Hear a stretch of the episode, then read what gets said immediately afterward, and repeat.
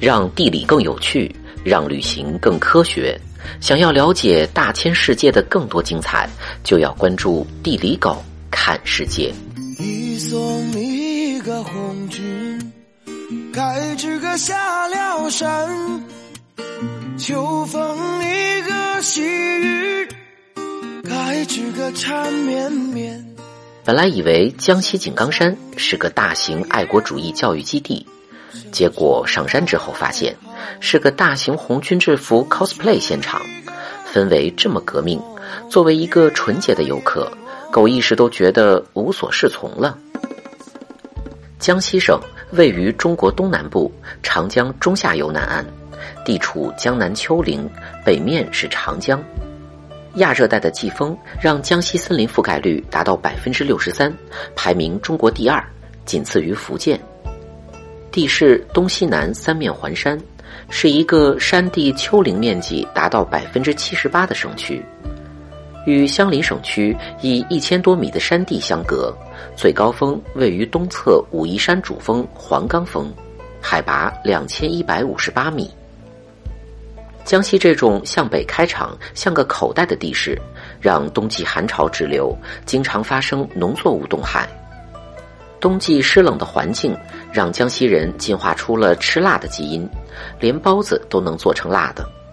听说江西人吃辣这事儿，连湖南、重庆都不敢来 battle。江西中北部最初是个盆地，地质史上西侧断裂抬升，形成庐山。东侧陷落，成为入长江水道，水流汇集，形成中国最大的淡水湖——鄱阳湖。庐山在中国古代被炒成网红景点，人人排队打卡写诗，和庐山有关的诗就有一万六千首。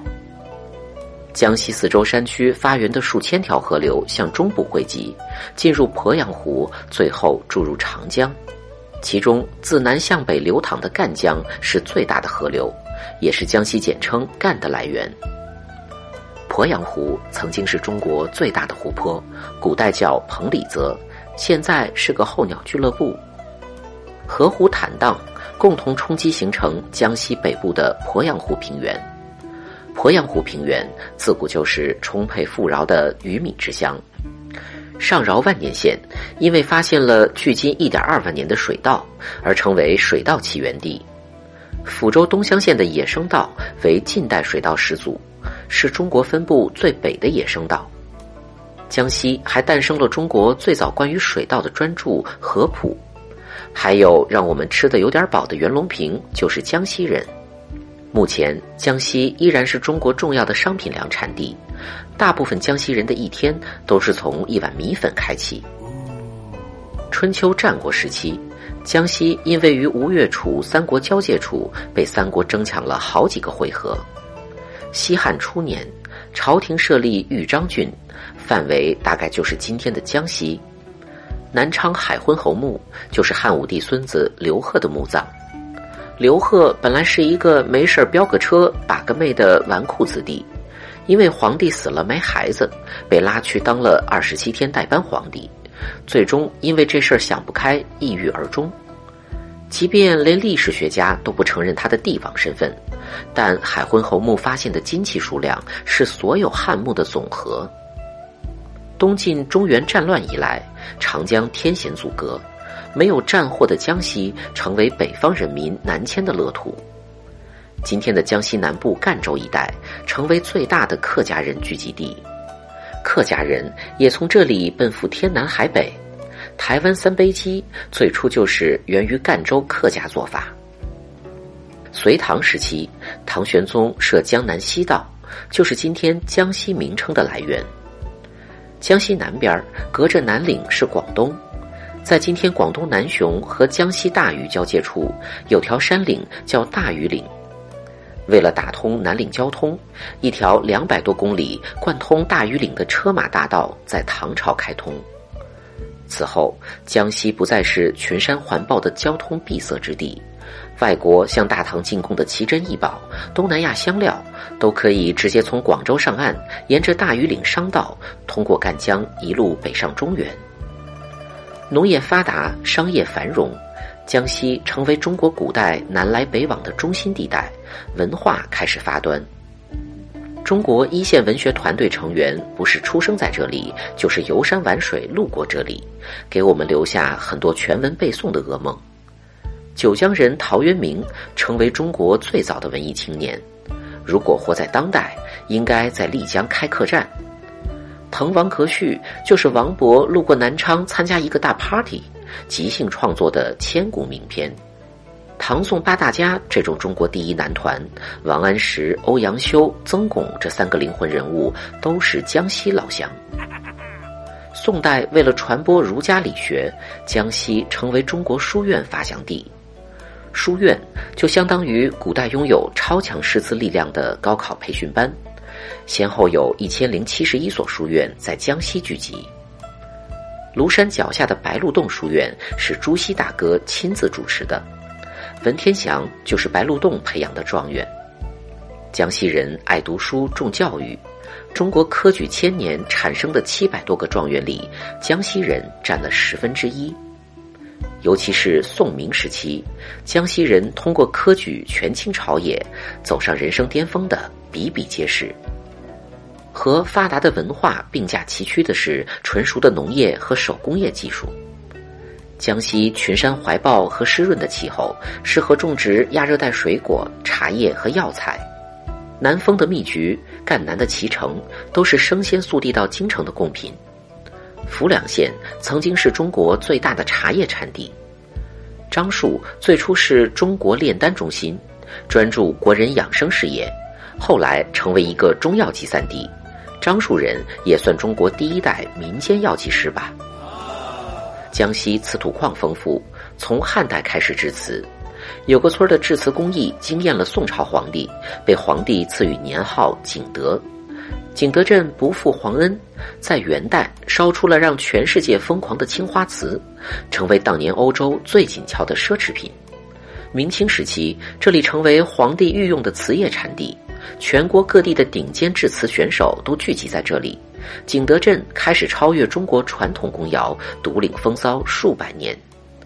如今相约景德镇逛陶瓷工坊，依然是江西旅行最风雅的选择。此外，江西还是一个著名的贵金属产地，铜矿和银矿产量都是中国第一，金属冶炼工艺上乘。这么多只有价廉的土特产，水陆交通发达。江西在明清时期兴起了一个商业集团，被人们称为江右商帮。江西商人卖土特产起家，不嫌生意小，行走江湖重信誉、讲规则。水陆沿线的南昌和九江成为商旅汇聚的繁荣都邑。明代北京的各地会馆中，江西会馆就占了三分之一。今天遍布中国和东南亚一带的万寿宫，就是曾经的江西会馆。然而，最终江西的一世繁华在整个国家的内忧外患中落幕。太平天国时期，太平军和清军在江西反复交战十次，生灵涂炭，农业荒废，商业资本被彻底掏空。在中国分裂、军阀混战的档口，国民党和共产党说好手牵手一起统一中国，结果蒋介石突然翻脸不干了。海归富二代周恩来气不过，一九二七年八月一日，在江西南昌起义，建立了一支属于共产党自己的军队，还探索出一条打不过就跑，跑不过就上山的革命道路。江西西边和湖南交界的罗霄山脉山势险峻，有很多山峰要隘，特别适合军事割据闹革命。中共军队在罗霄山脉一个易守难攻的山头井冈山，建立了第一个地盘最终用井冈山的星星之火撩动了整个中国。哇哦！江西是共和国开国将军最多的省，这山山水水父老乡亲，成为共和国最重要的见证者和缔造者。江西人风轻云淡，不争不抢，追求耕读传家，诗书记事。今天的江西，虽然经济上不如浙江、广东这些邻居们强劲，但拥有中国领先的森林覆盖率、河湖水质达标率和远远高于中国平均水平的空气质量。这清新的山峦湖水和温润的民风人情一样沁人心脾。踏遍青山人未老，风景这边独好。翻滚过大江大河的波涛，穿越过枪林弹雨的沧桑。这每一座翠绿的山峰，每一汪清澈的湖水，每一个古老的村落，都是山川巨变、大浪淘沙留给中国最美丽的礼物。以上就是今天的全部内容。让地理更有趣，让旅行更科学。想要了解大千世界的更多精彩，就要关注地理狗看世界。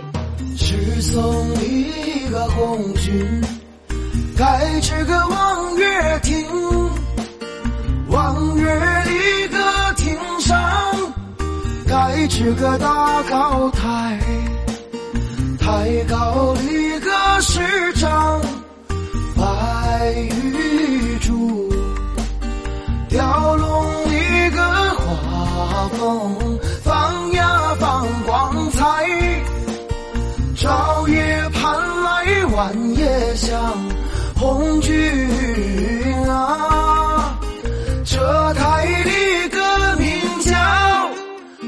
是个网红台，这台里个名叫盖这个网红。